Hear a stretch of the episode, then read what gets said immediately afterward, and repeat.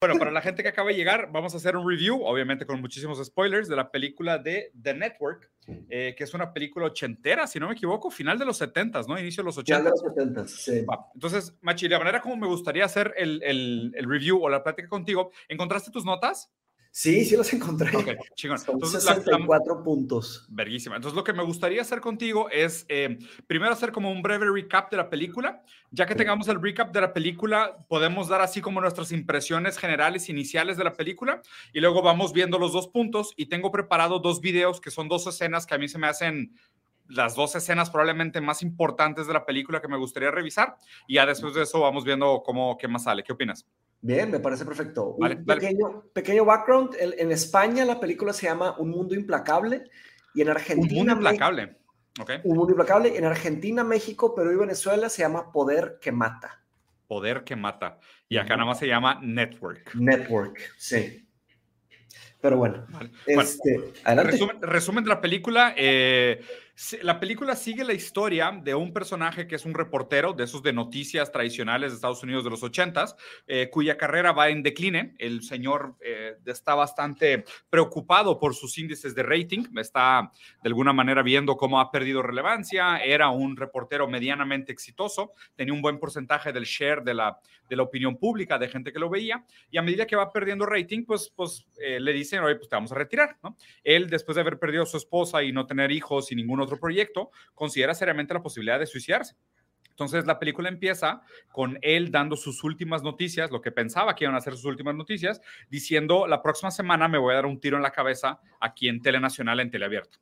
A sorpresa de todo el mundo, lo estaban ignorando, o sea, toda la gente que está operando el programa y detrás de las máquinas ni le está poniendo atención, lo cual revela lo, frío que son estos procesos de las noticias. Y después de que acaba el noticiero, todo el mundo dice, güey, ¿qué pasó? O sea, ¿qué, qué chingados pasó? Este güey acaba de decir en Teleabierta que se va a suicidar la próxima semana. Y, y, como que al principio se toman así como muy solemne, muy morales, de no, pues hay que poner una, una disculpa pública, alejarlo de la tele, qué peligroso este cabrón, qué ejemplo está poniendo pero luego salta el sensacionalismo y el, y, el hambre de negocios de la, del canal y dicen, oye, pues, pues tuvimos muy buen rating y seguramente si lo dejamos al aire, pues va a tener súper buen rating. Entonces le dan oportunidad al güey de que se disculpe y cuando se va a disculpar, otra vez empieza con rambling y hablar de locuras y empieza a escupir la verdad, como se dice en Estados Unidos. Sí, de, que dice de que por favor, denme una oportunidad para limpiar mi nombre. Y dice, bueno, está bien, porque lleva 30 años trabajando y empieza y de repente se desencarrila. Cabrón, y otra vez se pone bien raro. Súper loco. Entonces, este vato prácticamente ya durante. Hay una escena muy específica donde se ve que este güey empieza a tener alucinaciones. Tiene como un brote psicótico donde él se autodenomina como un vessel of truth, que él se pone a sí mismo como un vehículo para, para hablar sobre la verdad. La verdad va a, va a hablar a través de él. Eh, y ahí la película se vuelve como que toda una serie de eventos descompuestos de cómo realmente eh, se nota que la lógica que guía la mano de un noticiero, de un canal de noticias, son los intereses financieros y nada más que los intereses financieros. ¿no? Entonces ahí vemos cómo se desvirtúa todo, se aprovechan de él, se burlan de él, nadie tiene el mayor mínimo interés en su bienestar o el bienestar y menos todavía sobre la calidad de noticias que está recibiendo el público y, y se revela esta verdad absoluta de que lo que mueve el mundo, principalmente el mundo de las noticias, pues es el dinero, ¿no? Entonces, este es un poquito el, resumen, así como en a nutshell de la película The Network. Y ahora sí, si quieres, danos tus primeras impresiones, Mateus. Sí, pues primero que nada, digo, esta película la, vi hace bastante tiempo, eh, entonces, digo, varios detalles los vas a tener tú más frescos que yo, lógicamente, pero vamos construyendo juntos, ¿no? Entonces, ah. hay momentos que te voy a decir, ¿te acuerdas de esto? Y me puedes dar ahí detalles. Pero lo que hice fue que cuando vi esta película la vi con una libreta y tomé eh, una, dos, tres, cuatro, cinco, seis, siete, ocho, nueve, nueve páginas de notas, o sea, puros puntos. Fueron 64 puntos. Sí, pero digo, el primero que puse es eh, asesinato mayor que Disney. La primera, ah, sí. La primera dicotomía que están platicando en la, en la primera escena de la película están hablando sobre el tema de, eh, oye, ¿qué onda con los ratings de, de, Disney y todo esto? Y él bromea con su amigo de que el asesinato atrae más ratings que, ¿sabes? y le dice, ¿no estaría chistoso si anunciara mi suicidio en vivo? Y se ríen y todo, y de que, no, hombre, y se pone... Y, aparte, digo, o sea, ese, ese comentario se me hace súper interesante. Yo justo ayer que la estaba viendo pensé lo mismo, dije, güey, o sea, ve la cantidad de películas que están saliendo ahorita de Disney y contenido de Disney. O sea, hay una serie de Obi-Wan Kenobi donde sale Darth Vader y tiene mucho más rating los, las balaceras en las escuelas de Texas que la serie de, de Star Wars. O sea, es, es, es, un hecho real, ¿no? O sea, es, es cierto que el sensacionalismo, la violencia, la muerte, todo este goce de destrucción del mundo, definitivamente es mucho más rentable y llama mucho más la atención que Disney. Sí. Entonces, antes de, seguirle dando, digo, una, una, idea general que se me hizo, eh, que por eso te la recomendé tanto a ti, porque este, o sea, lo que tú has vivido en, el último, ¿qué? Año y medio, dos, eh, de estar relativamente en un lugar de nicho, pocos te conocían, ahora estar en un spotlight mucho más ubicado, que y fuiste viviendo eh, un poco la, la, experiencia de lo que esta persona estaba pasando, ¿no? Y digo, tu discurso es eh, post, post-capitalista, ¿no? Así como lo, como lo describes, ¿verdad? Y se me hizo muy interesante cómo en esta, en esta película él empieza a hablar, eh, empieza a, hablar de los males del sistema. Fíjese, o sea, 1976. Ya está todo dicho. 50 años atrás, no, fascinante. Y básicamente eh, lentamente su trabajo, su vida se empieza a convertir en un tipo de commodity, se empieza a ser absorbido por el sistema. Y pasa algo en lateral con un grupo de revolucionarios, los, los afroamericanos que están tratando de luchar. Este grupo de izquierda radical, ¿no? Ajá, izquierda radical, tipo Black Panthers, y lo acaban comiendo Kentucky Fried Chicken y haciendo... No, y deja tú, y peleando, y peleando por acciones y discutiendo equity, o sea, y la, la, chava que es una... Eh, ¿cómo, se? Como nigger. O sea, ella misma se ah. denomina como como nigger. Me encantó el término, porque es una comunista negra, ¿no? Y la, la, chava se autodeclara como como nigger y por cierto, qué actuación, güey. ¿verdad? sí, e, ella, ella se presenta como como nigger, ¿no? Y está, y está cañón el hecho de cómo actúan, güey. Pero pues después los ves de que empiezan como movimiento comunista, que pues es anticapitalista, supuestamente, sobre todo en ese momento, y habla de cómo esta insurgencia reaccionaria, violenta del grupo radical de izquierda no estaba alineado con los intereses del partido, pero ahí la ves, güey, debatiendo los, los, los, los, los contratos de que... Al centavo. sí, quiero el 22.3% de mi equity y no te voy a dar los derechos de distribución en todos los países. O sea, la ves peleando como toda una capitalista, ¿no? O sea, y, como dices, inclusive él que se, que se quejaba del sistema y ella, que era activamente una fuerza de insurgencia, los dos a fin de cuentas acaban como inmiscuidos o atrapados en las redes y marañas de, cómo funciona el capital. O sea, no hay escapatoria, o sea, se ven obligados y pues acaban comportándose como tal. Sí, no, está, la verdad me, sorprendió también todo, el tema del, destino, ¿no? Como que la profecía. Es decir, eh, habla ahí un poco de que la inevitabilidad de todas las cosas. Y luego la, la frase que este que este, híjole, no, me acuerdo del, nombre, del, principal, del, del el Anchorman, el que está dando las noticias, que dice, estoy enojado y esto no se va a quedar así. Sí, claro. Porque I am angry. Howard Bill se llama. Howard Bill, sí. Y cómo lo empieza a gritar y cómo conecta con miles de millones de personas por todo el mundo. Y la gente se empieza a enojar y les dice, salgan a, sus calles y griten. Y empiezan a gritar todos y como que parece que hay un momento de eureka Sí, güey. Y luego se normaliza y luego... me encanta que, o sea, dice de que I'm a human being, god damn it, and my life has value. me encanta la, la, furia esa como de tío republicano sentado en su mecedora, güey. I'm a human being, god damn it. God damn it, where are my rights? Pero, este, pero esto hecho de el, el decir, I'm a human, god damn it, my life has value. Si te fijas, eso está en las, en las primeras reglas de la Constitución americana basadas mm. en los derechos humanos, ¿no? Que es el, el, ser humano que está dotado por un alma divina y tiene todo el problema del pensamiento liberal, que es como, ya nací, ya soy humano y por naturaleza, que estos son, es eh, la diferencia entre derecho positivo y derecho natural, derecho natural es yo desde que nazco como humano ya tengo derechos humanos.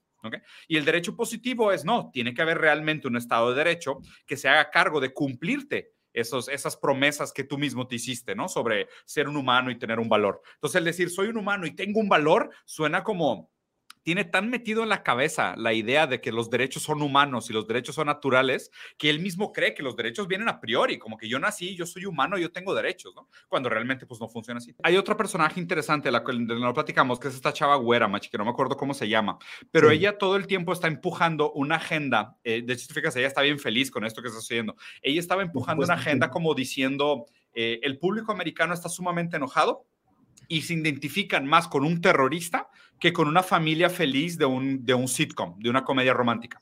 Y ella buscaba de que qué programa podemos hacer para conectar con esta furia que tiene el, el, pueblo americano. Eh, cuando empieza a decaer, porque después de un tiempo como que, como todo, ¿no? Pues se normaliza y, y, poco a poco pues se va normalizando y se vuelve un tema de, oye, pues ya, lo, ya medio lo castraron eh, y el primer demográfico que pierde son los jóvenes entre 18 y 35.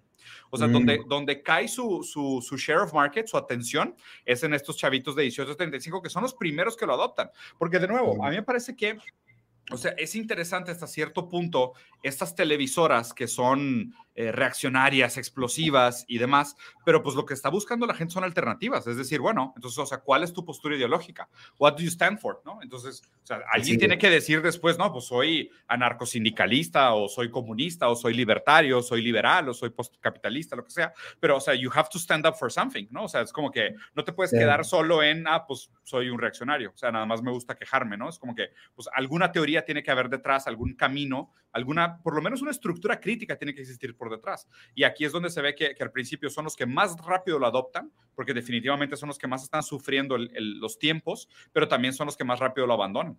Recuerda, acuérdate que ella, ella estaba, pues tenía como ambiciones políticas adentro, de, adentro del network. Ella quería llegar a ser la CEO. Era esa chava, la güera. La güera. Y básicamente lo ve a él como un vehículo, como algo completamente nuevo. Y ella es la que propone todo en transformarlo en un producto y lo transforman en un... En esto, ¿te acuerdas lo que está en pantalla? Sí, en un preacher. En un, en un televangelista. Televangelista, exactamente. Y, y, está interesante porque, ¿qué, qué, qué pasa? O sea, ¿qué, ¿qué, vende más? Y digo, no, no, sé si la pregunta sería ¿qué, qué vende más? Pero ¿qué, ¿qué, conecta más con las personas? O sea, el, el decir la verdad sobre las cosas o nada más la, la ficción, porque toda la película es entre ficción y realidad. ¿Verdad? Y el principio están como que todos en piloto automático y precisamente se les escapa que él dice que se va a suicidar porque están en piloto automático. O sea, las personas están como dormidas, están anestesiadas por la tele. Y cuando él dice un poco de verdad, en vez de decir las típicas mentiras que están acostumbrados a escuchar. O sea, esta escena que estoy poniendo de fondo es un momento de la película donde el, el, el, personaje principal, que es este Howard Billy, eh, se para y se vuelve un televangelista, ¿no? Se le marcan, inclusive le ponen así como una iglesia de fondo con un vitral barroco de colores, así como se ve aquí en esta, en donde está mi, donde está la pantalla, o sea, le ponen un vitral barroco así detrás, iluminación como muy dramática y demás, y todo el tiempo está diciendo estas verdades, hasta que llega un momento donde interesantemente parece que sí tiene acceso a algún tipo de verdad, o sea, porque hasta ese punto decía, no, pues este güey nada más está loco, o sea, este güey nada más está diciendo que, que llegaron a presentarle un tipo de verdad y él mismo dice, no es Dios, no son los aliens, simplemente me dijeron, tú vas a decir la verdad porque tú tienes acceso a 50 millones de personas, ¿no? Ahí obviamente, pues, o sea, hay como algo, algo, algo juega muy fuerte de su narcisismo. Él se para frente a la cámara y empieza a decir estas verdades, hasta que llega a esta escena de la película, ¿no? Que aquí hay como que un cambio de dirección interesante. Antes de esto, cuando él hablaba de verdades, eran verdades hasta cierto punto genéricas, ¿no? De abuso, falta de oportunidad, el problema de, los rusos, eh, ¿sabes? O sea, eh, desigualdad, y, y, sonaban así como que relativamente genéricos. Entonces todo el mundo estaba como, pues, a bordo, ¿no? Y pues la, la televisora, la network en sí, USB, estaba ganando muchísimo dinero porque el rating iba de subida bien cañón, mientras este güey le tiraba mierda a todo el sistema de manera genérica, ¿no? Como diciendo, I'm tired of repeating bullshit, of every day coming here and saying the same bullshit. I'm tired of bullshit, bullshit, bullshit. Y pues hasta ahí la gente compraba. En este momento de la película, esta escena que están ahorita en pantalla, él dice eh, que la televisora estaba siendo comprada por un banco saudí de, de Saudi Arabia por 4 billones de dólares y que al venderse a Saudi Arabia, pues iban a perder eh, mucha de la legitimidad americana o la independencia americana. Entonces él mismo dice, mm. quiero que ahorita mismo todos ustedes levanten su teléfono y manden telegramas a la Casa Blanca para prohibir esa inversión de 4 billones a nuestra televisora. Y pasa, o sea, de hecho, sí, lo dice en la escena siguiente, 5 millones de personas escriben en la Casa Blanca y la Casa Blanca trata de hacer un bloqueo de esa inversión de 4 billones de dólares de un banco saudí árabe a la televisora en Estados Unidos. Cuando pasa esto, hay un cambio bien dramático. El que es el CEO de la, de la network, que es este señor, que es un actor también bastante famoso, recibe una llamada del que es el mero mero, es el accionista principal, que es el señor, señor Jessing, ¿no? No, no, me acuerdo cómo se, cómo se, cómo se, cómo se, cómo se, se pidaba, pero recibe una llamada ahí sí de los accionistas y el accionista le dice, güey, cállalo. O sea, cállalo y lo, y lo, quiero ver mañana a las 10 de la mañana en mi oficina. O sea, y ahí hay una escena muy poderosa. Esto, esto de decir la verdad tiene un límite. O sea, porque una cosa es decir verdades en un sentido genérico hasta que pisas el talón correcto. Cuando pisas el talón correcto, que es el del dinero, que es el tipo bono, el que quien se beneficia, ahí sí duele, ¿no? Entonces, pues ahí ya se, les cae todo el teatrito, todo el mundo se pone súper preocupado. Algo, que me encantó es esto, que siempre se desmayaba al final de sus speeches. Sí. Que, cuando tenía un speech así demasiado intenso, el güey se desmayaba, así se, tiraba al piso y de que, se caía el piso, se desmayaba. La escena que vamos a ver ahorita, que para mí es probablemente la escena más... Eh, tal vez más importante de la película, es cuando este, este conductor eh, lo invitan, el, inversionista principal del canal, después de que lo ve hablar del trato este con los, con los saudíes, le dice, no, pues mándame a la oficina, quiero platicar con él mañana a las 10 de la mañana. Y aquí sí pasa algo bien interesante, ¿no? Entonces, obviamente, el, la crítica o el, alarmismo de, estas, de estos profetas del apocalipsis son muy rentables, hasta que revelan el, el, el, esquema de capital, ¿no? Que aquí, obviamente, para mí, esta, esta película entera, Machi, fue un gran déjà vu de Noam Chomsky hablando de manufacturing consent, de, mm. cómo, eh, de cómo existe un mecanismo de filtro sutil y silencioso que no es que no está escrito en ningún manual, en ninguna regla de cuáles son las cosas que se pueden decir en la tele, ¿no? Y cómo poco a poco lo que hace el capital es que se protege a sí mismo de aquello que lo critica mm, cuando la crítica realmente se vuelve dolorosa, porque creo que alguien hizo un comentario muy bueno aquí en el, en el, en el chat, eh, fue Fan Art Fuse Beast, que no está chido tu nombre, pero básicamente lo que dijo es que en, en lo que se hace mucho en la tele, es que se actúa como placebo las energías revolucionarias, ¿no? O sea, uno cuando ve a alguien quejándose de algo, es como una descarga libidinal, ¿no? De, ah, sí, güey, hoy le tiramos un chingo de mierda al capitalismo. Ah, perfecto, ahora sí, güey. Ahora sí, a Netflix. Sí, exacto, a ver Netflix, a hacer pre-order de videojuegos, a hacer microtransactions, güey, descargar, sí, ¿sabes? Y, pues nada, pues ya, o sea, ya hiciste ese trabajo como placebo, no, hiciste una pseudo queja y, y no pasó absolutamente nada. Pero cuando se pisan talones en serio, ahí sí hay mecanismos fuertes de filtro, de censura. Inclusive, de hecho, después de esta escena donde Howard Bill habla sobre los saudí árabes, tienen una junta, los ejecutivos del canal, donde dicen de que, oye, pues hay que matarlo de que no, pues contratamos un hitman o lo envenenamos. No, no, no, lo voy a matar yo con mis propias manos, ¿sabes? O sea, ya es un tema de, no, no, no, o sea, este sí fue un límite real. Se me hizo genial cómo lo puso el director, el Lumey, Sidney Lumey, que básicamente están tres ejecutivos platicándolo como si fuera a comprar unas palomitas, como si fuera a pedir una pizza. Súper cínico. Y ese que... cabrón. Para empezar, qué chingonada esa la de juntas, ¿eh, güey? Eso de las linternitas individuales se me hace brutal, güey. Y, que haya cerrado la ventana para tener luz en su cara, se me, se me hizo genial como vendedor. Sí. No, esta escena está muy poderosa. Y se tardó esta película en agarrar vuelo. Las leyes de naturaleza. Acuérdense que los liberales creen que el comportamiento humano por naturaleza es mezquino, egoísta, individualista y competitivo. Por eso se defiende la lógica del capital como una cierta reflejo de la naturaleza humana. Entonces, él, él empieza hablando diciendo, te has metido con las reglas de la naturaleza, ¿no? Claro, y, haciendo un sinónimo, que el, el, sistema es natural. Claro, es un reflejo de la naturaleza humana misma. Eso refleja, esto refleja la lógica del capital como ideología.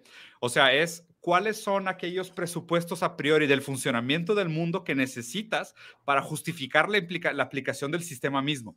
O sea, todo lo que él dice, este personaje es, güey, o sea, es que no es, no es dinero, no es negocios, este es el lenguaje natural, esta es la naturaleza misma. O sea, la naturaleza misma se expresa en el mercado. O sea, el mercado es la máxima representación de la naturaleza.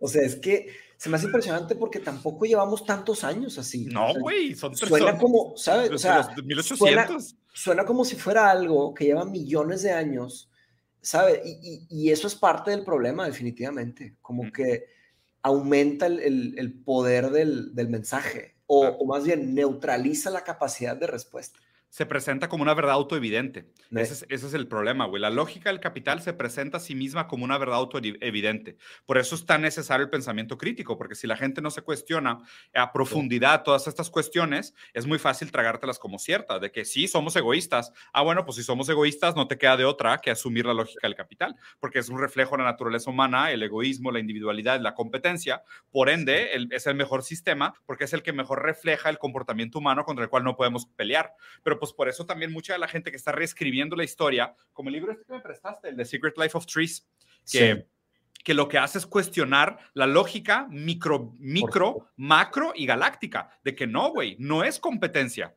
La verdadera lógica micro y macro y galáctica es de colaboración. Espera, a, las dos cosas. Las, plantas tanto, tanto compiten como colaboran. Hacen las dos cosas y eso es lo, interesante de ese libro, pues son los hallazgos más recientes de, las plantas, de, de, los árboles y todo, pero claro que tacha la idea de que solo compiten. O sea, claro, de que somos puramente egoístas. Exactamente, o sea, si no, si no hubiera una, un caleidoscopio de diferentes especies, de microbios, bacterias, este, fungi, todo este tema, eh, los árboles no existirían. Así de sencillo. Lo que, lo que sí estoy de acuerdo con este discurso hasta este momento es el cambio de la ontología orientada a objetos a la ontología orientada hacia sistemas. Eso sí me gusta.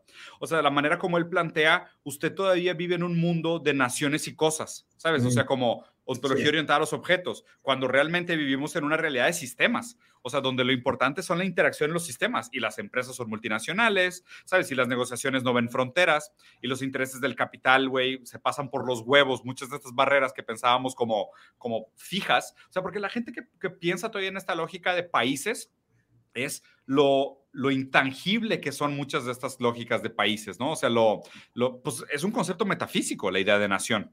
O sea, la nación no es algo que se refleje más allá de un marco legal, de una, de una concepción metafísica, de que, ah, ok, sí, existe una barrera arbitraria que me separa de Nicaragua. ¿sabes? No sé si es metafísica, pues cultural, o sea, más bien no, tenemos que llegar al, al, rubro de la, de la, ontología, ¿no? Pero sí, definitivamente hace un impacto eh, psicológico en todos, o sea, por la forma en la que se estructuran las cosas y ya. como que... Está basada en un límite físico material, pero es una concepción metafísica, ¿no? O sea, es una concepción pues, intangible, ideológica, conceptual.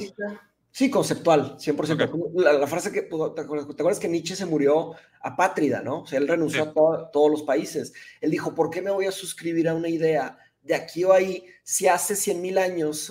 y no es nada, 100 mil años. Sí, claro. Era otra cosa. ¿Por qué me voy a suscribir a ciertas creencias, ciertas ideas que solo existen IBM, eh, ITT, que ya no existe, ATT, ¿sigue? DuPont, sí, Dow, Union Carbide, Exxon, sí, sí existen todavía. Esas son las naciones del mundo hoy. Yo agregaría Apple, Amazon, Microsoft. Claro, sí, en, esa época no existían, pero seguramente en esta época serían esas. Y ahí te va una pregunta para actualizar más esta película, ¿no? O sea, ¿quiénes son los noticieros hoy? Ya no son Fox News y CNN. Los noticieros hoy son que nos llegan al bolsillo todos los días. Claro, güey. Es Meta, es Twitter, esos son los noticieros de hoy. Facebook, Instagram, Twitter, TikTok. Ellos son. ¿Y quiénes son los anchormans? Nosotros, o sea, tú. Sí. Nosotros eh, somos de alguna manera los vehículos de las noticias hoy en día. Ahora, la censura aquí ni siquiera hay una cara. ¿Quién te censura? No es una persona. No. Es una decisión automática. Eh, ni siquiera es difícil decir la palabra decisión, porque una decisión implica a alguien la tomó es un switch que se apaga, es un número y además te, te quitan. Te pueden hacer un ban o un shadow ban, simplemente ya no sales. Ya sé, Y de hecho, o sea, me gusta mucho lo que él dice de que, o sea, él mismo, ¿no? Como billonario americano, él sabe, o sea, no existen los países, no existe la democracia. ¿Cuál democracia, güey? O sea, les venden a los gringos y está bien interesante. En esta película todavía hay una frase al principio donde hablan de demócratas, independientes y republicanos. Mm. En esa época todavía existía una tercera vía que eran los independientes. Ahorita ya ni eso. Ahorita como, la capacidad de atención es tan baja, ya no te da para mantener las propuestas de tres partidos. Ya nada más te da para blanco y negro, o azul y rojo, ¿sabes? O sea, bueno y malo, woke y conservador, ¿sabes? Pobre y conservador. A o B. cuando en realidad son pésimas las opciones. No, y, no son reales tampoco, porque a ver, o sea, lo que, lo que se sabe hoy en día es que CNN y Fox le pertenecen al mismo conglomerado. Ah, y aparte, otro argumento súper interesante de esta película es que constantemente critican al departamento de noticias porque no genera dinero. Entonces, está bien, la pelea, la, pelea de poder que se da al inicio de la película es porque la persona que está responsable, el jefe de, de Bill, que está responsable del departamento de noticias, dice, güey, nosotros, o sea, nosotros tenemos que mantener una integridad. O sea, en el momento que tú me, me empieces a exigir que yo opere como un negocio y genere revenue, pues yo ya no soy, ya no soy, ya, no puedo ser íntegro con las noticias, no hay manera.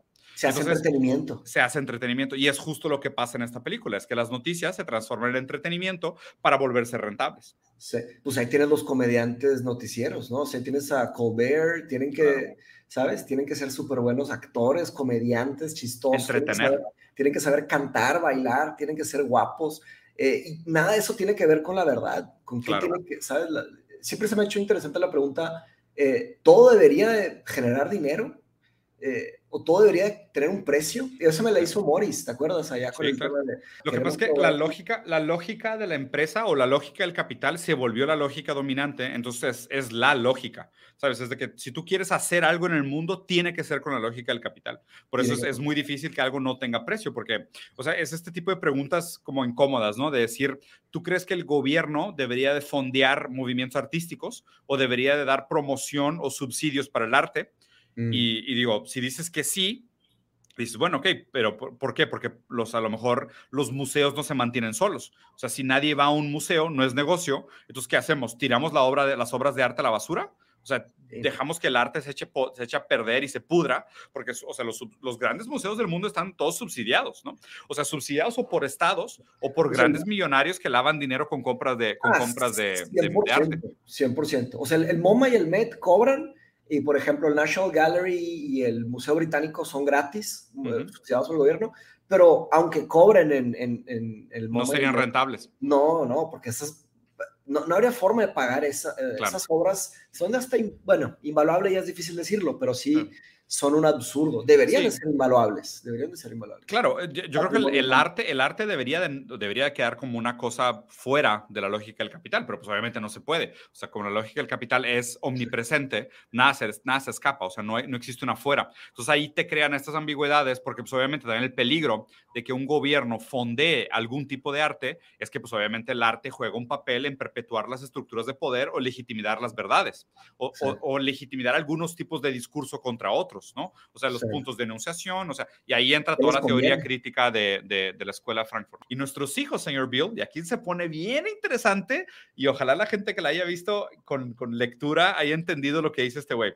¿Cómo vivirán en el futuro? Chécate esto. Estas, estas palabras, para que todos los hombres trabajen por una ganancia común, y luego donde todos los hombres tendrán acciones y sean socios, estos señores, donde el trabajador proletario sea dueño de los medios de producción y que a cada uno se le dé según su necesidad y cada uno aporte según su capacidad, son las palabras del tío Barbón, Santa Claus, Karl Marx. Lo de evitar la, brutalidad y la opresión es también de alguna manera teoría comunista de la superación del, Estado que conocemos como tal. ¿no? Porque el ah, Estado, que ya ni hay Estado. Ya no hay Estado. O sea, no es anarquismo per se, porque de hecho hay mucha crítica en el proyecto de Gotha y en muchos otros libros contra Bakunin y la teoría anarquista, pero se supone que alcanzar lo que siga del capitalismo, un tipo de postcapitalismo, que no necesariamente es solo comunismo, sino las diferentes permutaciones que pueda tener la, el cambio de las condiciones materiales que esto nos lleve, nos, nos abre la posibilidad posibilidad de nuevas organizaciones políticas. Estas nuevas organizaciones políticas son las que permiten este tipo de cosas.